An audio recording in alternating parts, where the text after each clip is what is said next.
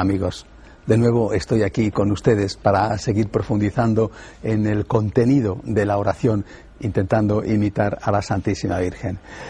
Les recuerdo algo de lo que les dije en las semanas anteriores, sobre todo para partir desde ahí y que esto no les resulte completamente nuevo. Rezar es amar.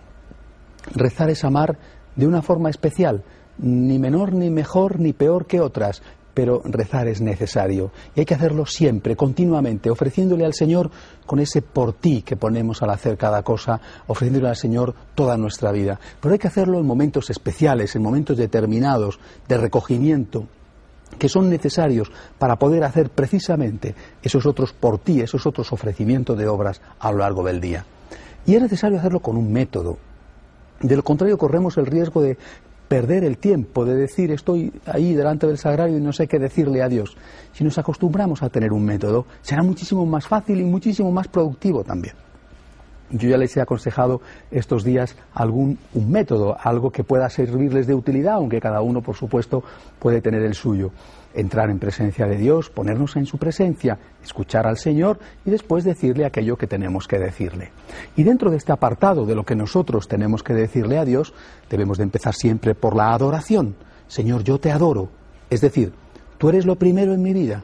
Solo tú eres Dios para mí.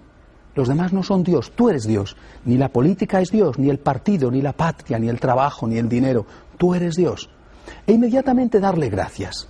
Señor, gracias. ¿Y gracias por qué? Gracias ante todo por tu amor.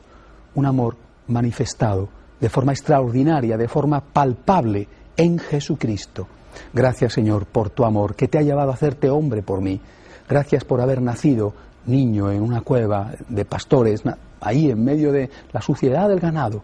Gracias Señor por haber pasado toda tu vida escondido, dando sentido e importancia a mi vida que es prácticamente siempre también escondida. Gracias Señor por tu vida pública, por aquellos tres años maravillosos donde nos demostraste y nos abriste tu corazón y nos enseñaste hasta qué punto es grande tu compasión por el que sufre, por el enfermo, por aquel que ha sido marginado, por la mujer, por los niños. Gracias Señor por tus palabras y por tu mensaje, porque tu mensaje, incluso cuando me cuesta trabajo practicarlo, tu mensaje es salvador para mí. Gracias Señor por tu muerte. Y no solamente por tu muerte, sino porque tú has aceptado el sufrimiento por ser fiel a tu conciencia, porque tú has conocido y has bebido hasta el fondo el cáliz que nosotros los hombres bebemos también, y porque tú has hecho tuya la pregunta del por qué, la pregunta que nosotros nos hacemos. Y gracias Señor por tu resurrección, una resurrección que es la promesa de la vida eterna, pero que es también la certeza de que el amor es la única ideología que va a triunfar, que aunque parezca que sufre mil derrotas, la batalla final es suya. El amor es lo que vence en el mundo y todo lo demás, más pronto o más tarde, termina por ser derrotado, incluso a veces por aquellos que lo han ensalzado antes. Gracias Señor por todo eso. Y hoy quisiera, queridos amigos, que diéramos un paso más en nuestro contenido de oración. Le he dado gracias a Dios por Cristo. He dado gracias a Cristo por Él mismo, dado que Él es Dios. Y quiero también darle gracias por algo muy importante y que generalmente olvidamos. Gracias Señor por la Iglesia. Sí, también por la Iglesia. Incluso me atrevo a decir, especialmente por la Iglesia. Cuando yo era un joven sacerdote y yo aún más un seminarista, estaba de moda, al menos en mi país, en España, un eslogan, un lema eh, que hizo realmente mucho daño. decía, Cristo sí, Iglesia no. Es decir, estoy con Cristo pero no estoy con la Iglesia.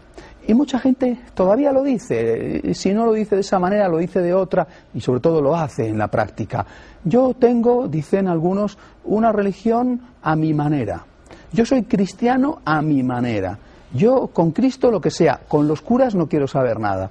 Seguramente que ustedes lo habrán oído y a lo mejor es posible que hasta alguno lo haya dicho o lo siga diciendo. Esto, perdonen que lo diga con toda franqueza, esto es una tontería. Vamos a ver.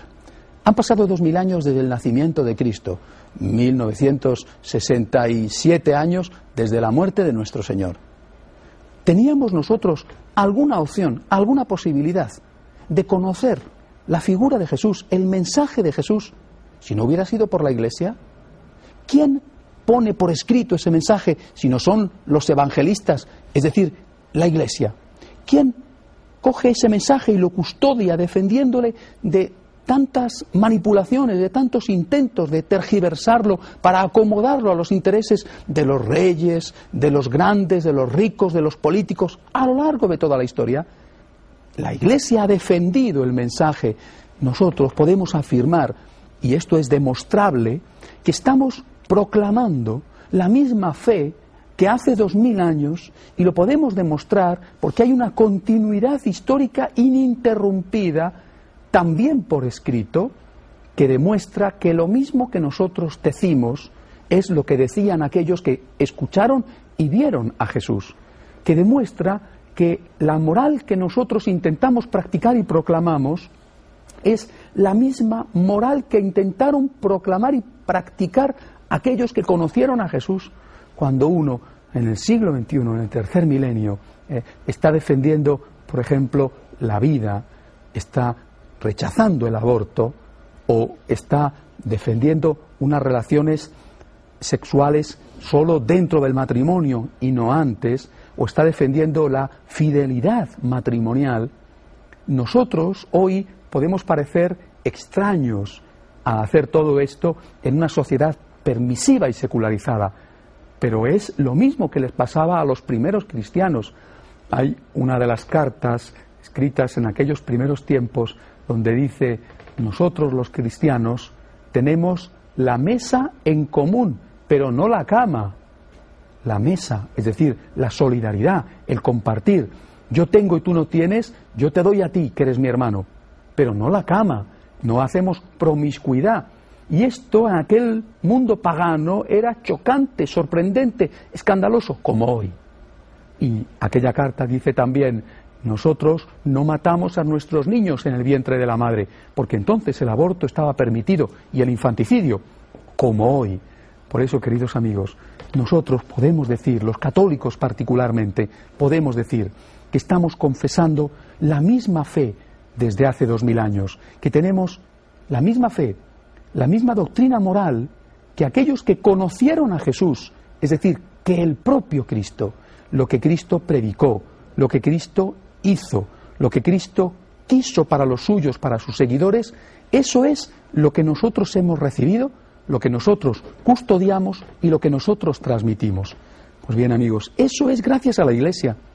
De no haber sido por la Iglesia, ¿cómo habría podido sobrevivir el mensaje? Repito, contra las presiones de tantos a lo largo de los siglos, tantos empeños por decir en cada momento lo que convenía. Cuando Pienso, por ejemplo, el caso del valiente Pío XI, eh, eh, cuando él eh, se enfrenta abiertamente con el nazismo y escribe aquella carta, la Mitbrennender Sorge, que hace leer en todos los púlpitos, en todas las iglesias católicas de la Alemania, en pleno poder de Hitler, diciendo que el nazismo es una ideología pagana que un católico no puede profesar. Qué valor tan extraordinario de un papa enfrentarse con Hitler. Pero ¿y cuando la Iglesia se ha enfrentado, por ejemplo, con el marxismo, a pesar de la tortura, a pesar de la persecución? ¿Y cuando la Iglesia en su momento se enfrentó contra la esclavitud? ¿Y cuando la Iglesia en este momento se enfrenta, casi a veces da la impresión que a solas, contra el intento de manipulación de los embriones, contra la clonación, contra la destrucción de la vida, contra la eutanasia?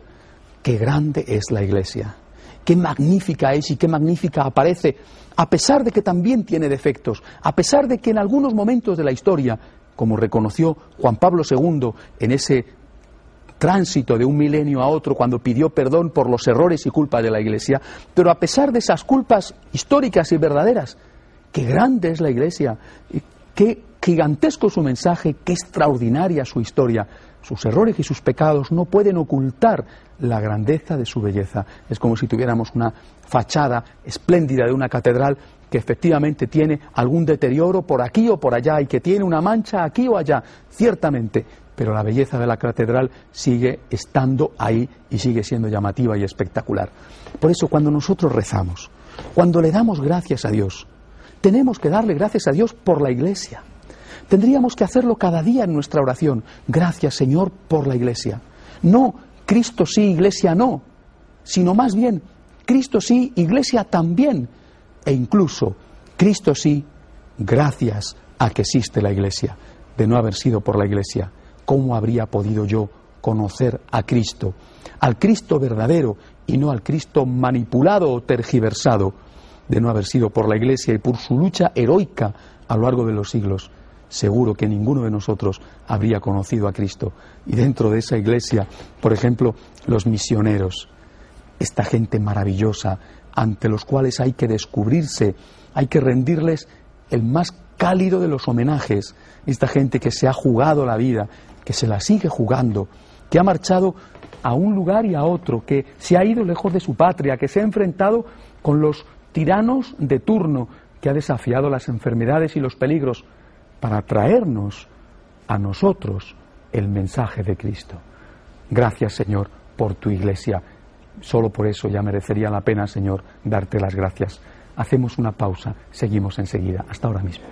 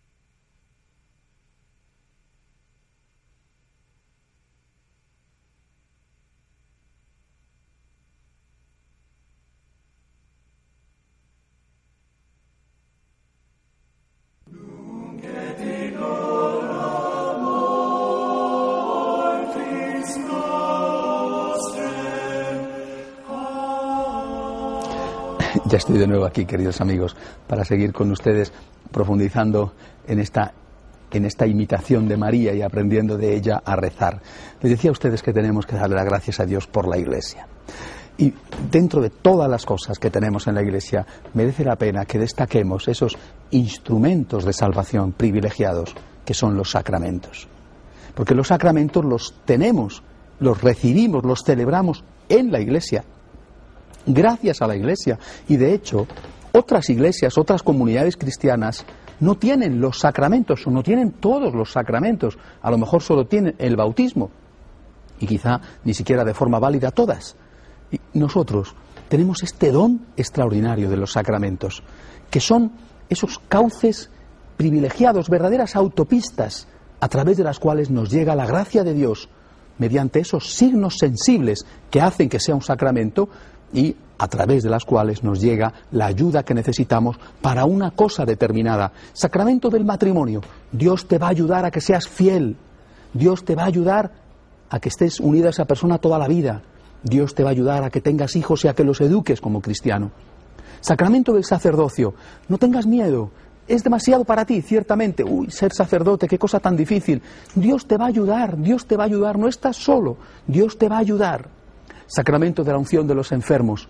estás pasándolo mal, estás enfermo, estás quizá cerca de la muerte, estate tranquilo, Dios te va a ayudar a que des de su mano ese paso decisivo en el cual te vas a encontrar con Él. Y así uno tras otro, el sacramento de la penitencia. ¡Qué maravilla de sacramento! ¡Qué delicia de sacramento! Cuando tú puedes recibir el perdón de tus pecados simplemente porque tienes que contárselo a alguien y ay, qué difícil es contárselo a alguien. No digo que sea sencillo, aparte de que a lo mejor hay que buscar eh, confesores que te traten bien, porque hay que buscar no gente que te diga que lo que has hecho no está mal, sino gente que no te regañe o que no te maltrate, ¿verdad? Tal y como exactamente pide la Iglesia a los confesores. Pero qué maravilla el sacramento de la confesión, la penitencia, a través del cual cuando tú le dices humildemente al sacerdote, aquellas cosas que has hecho mal, cómo te sientes lleno de paz, te sientes que puedes volver a empezar, lleno de fuerza, te sientes limpio. Qué extraordinario don, qué gran regalo el sacramento de la penitencia, la confirmación que te va a impulsar para seguir siendo soldado de Cristo, para ser testigo de Cristo en medio de una sociedad como la nuestra, no digamos lógicamente, el bautismo, que es el sacramento por el que entramos en la iglesia y nos hacemos hijos de Dios y recibimos el perdón de los pecados que tuviéramos hasta ese momento, y en el caso de los niños, del pecado original, que es el único que tienen. Pues bien, todo eso, esos sacramentos, ya son de por sí una fuerza extraordinaria que recibimos en la iglesia.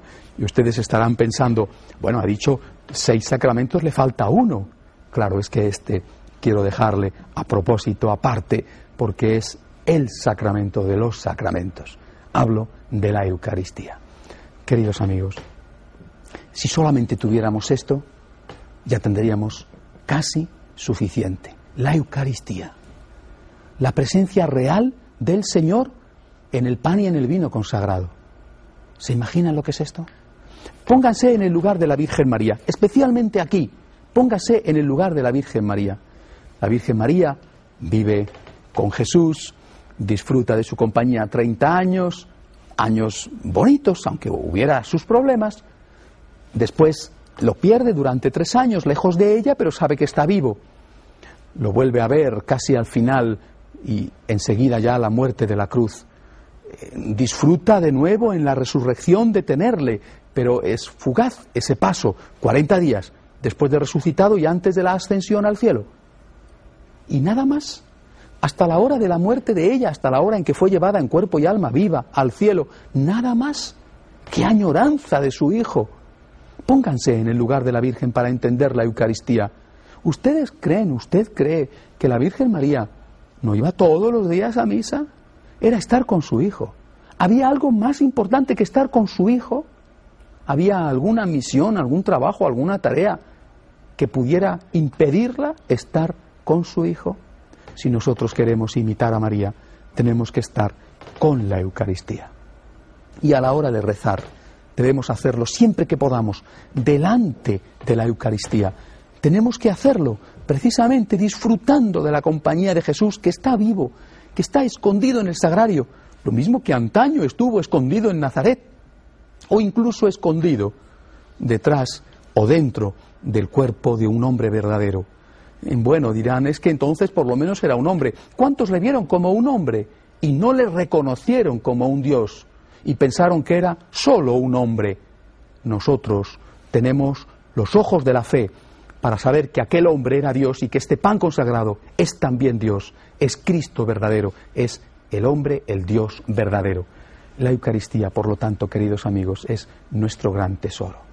Y cuando nosotros meditamos sobre la Eucaristía, nunca tenemos que cansarnos de decirle, Señor, muchísimas gracias. Gracias, Señor, por tu amor que ha llegado hasta el extremo, no solo de hacerte carne, sino de hacerte pan, no solo de hacerte hombre, sino de hacerte esto tan extraordinariamente frágil como es un pedacito de pan, un poquito de vino. Gracias, Señor, por tu amor. E inmediatamente, cuando le damos gracias por la Eucaristía, pensar como María, ¿qué tengo que hacer? ¿Qué tengo que hacer, Señor? Para valorar esa Eucaristía? Y es muy fácil la respuesta. Lo que tengo que hacer es utilizarla, es decir, comulgar, acudir, acudir ante el Santísimo, hacer un rato de oración y un rato de compañía a Cristo que nos está esperando, que está necesitado de nuestro cariño y de nuestro amor. Acudir a darle el amor que Él espera y que Él necesita, porque ya saben ustedes que nadie es tan esclavo como aquel que ama. El que ama es esclavo del ser amado. Solamente te puede hacer daño aquel que ya está cerca de tu corazón. Por eso nosotros, tan cercanos como estamos del corazón de Jesús, por lo mucho que Él nos quiere, nosotros somos los que le podemos hacer el bien o el mal. Acudamos, por lo tanto, a este corazón amante de Cristo que se ha quedado en la Eucaristía necesitado de nuestro amor. Acudamos allí a acompañarle, a darle ternura, a darle la adoración y el respeto que merece. Acudamos a darle las gracias, acudamos a decirle, aquí me tienes, Señor. Y acudamos también a buscar apoyo, fortaleza, consuelo, orientación, todo eso que recibimos en la Eucaristía. Y hagámoslo individualmente mediante la oración, mediante la asistencia, por ejemplo, a los actos de exposición del Santísimo, pero hagámoslo también colectivamente, participando en la Santa Misa, haciéndonos de forma visible y concreta miembros del pueblo de Dios, alabando juntos al Señor, adorando juntos al Señor, agradeciendo juntos al Señor, porque eso es lo que significa precisamente la palabra Eucaristía. Queridos amigos, la Eucaristía debería de ser para nosotros de verdad el pan diario y debería de ser también el compromiso de amor diario. Pan que recibimos y nos alimenta, compromiso de amor que damos a Cristo y por Cristo a los demás hombres también cada día. Mucha tiene que ser la tarea, la enfermedad, el problema o el agobio para no encontrar tiempo para ir a misa diaria. Cuando a las personas de mi parroquia les hablo con el corazón en la mano, les digo, mirad, no se trata de cumplir un precepto dominical, no se trata de que tienes que ir a misa porque si no cometes un pecado mortal. Se trata de que un cristiano, que sea cristiano, tendría que ir a misa diaria. No por pecado, no porque esté mandado, no porque si no lo haces vas al infierno. No, por amor, por agradecimiento. Cristo te espera, Cristo te necesita y tú necesitas a Cristo. En lugar de ir al psicólogo o de enchufarte a la televisión para buscar no sé qué, relax. ¿Por qué no te vas a misa? ¿Por qué no comulgas? ¿Por qué no te quedas un rato en intimidad con el Señor después de haber comulgado? Ya verás cómo te consuela, cómo te cuida, cómo te ilumina, cómo te orienta, cómo te ayuda. Ya verás hasta qué punto es grande el don que Él tiene preparado para ti. Por lo tanto, queridos amigos, cuando hacemos nuestra oración, reserven siempre un tiempo especial, privilegiado, para darle gracias a Dios por la Iglesia. Una Iglesia que ha defendido el mensaje íntegro. En medio de persecuciones, una defensa que le ha costado la vida a miles y miles de personas, unos porque han sido maltratados o asesinados, otros porque para traer el mensaje, para llevar el mensaje, han afrontado riesgos, peligros físicos, enfermedades, y aunque a veces no hayan muerto, sí que han pasado una vida llena de penalidades. Gracias, Señor, por la Iglesia, por una Iglesia sin la cual yo no te habría conocido. Gracias, Señor, porque en esta Iglesia recibo estos dones extraordinarios, estas fuentes de gracia maravillosas que son los sacramentos, por todos y por cada uno de ellos. Y gracias, Señor, de forma muy especial por la Eucaristía, porque en la Eucaristía me encuentro de una manera única y extraordinaria contigo, contigo, Señor, en la Eucaristía, como la Virgen María. Quiero ser como la Virgen María, que acude cada día a ti, que acude a ti a consolarte, a acompañarte y también a disfrutar de tu consuelo, de tu luz, de tu orientación. Sin la Eucaristía, Señor, no creo que pueda seguir viviendo. Alguna vez he tenido que viajar, he llegado a casa tarde, eh, no había podido durante el día de viaje celebrar la misa allí en la intimidad de mi casa, en una pequeña capillita, he podido celebrar la misa. Era tardísimo, estaba cansado, pero ¿cómo podía pasar el día? ¿Cómo podía concluir la jornada sin celebrar la misa? Era imposible. ¿Cómo puedo vivir sin estar contigo, Señor? ¿Cómo puedo vivir sin darte un abrazo íntimo cuando tú entras dentro de mí? ¿Cómo puedo vivir sin que tú me des a mí ese abrazo íntimo? Decir María es decir Iglesia y es decir Eucaristía. no se puede separar esta trilogía. La Virgen nos conduce a Cristo, a Cristo presente particularmente en la Eucaristía, pero a Cristo presente también en la Iglesia, presente también donde dos o tres de los hermanos están unidos en su nombre, presente también en la jerarquía, en el magisterio, aunque esto, queridos amigos, será justamente el tema que desarrollaré, si Dios quiere, la semana que viene. Termino recordándoles ya lo que les he dicho en otros programas. Estoy a su disposición en las direcciones de correo electrónico o en la dirección de correos que aparece siempre en pantalla. Estoy a su disposición. Seguramente, como en días pasados me están llegando siempre cartas y correos, seguramente que alguna persona quiere interesarse en esta espiritualidad de la imitación de la Virgen María, de los franciscanos de María, en esta espiritualidad que pone a Cristo en el primer lugar, pero que intenta acercarse al Señor tal y como hizo la Virgen, imitando a la Virgen, también en la oración. Estoy a su disposición. Nos vemos, si Dios quiere, la semana que viene y que Dios les bendiga.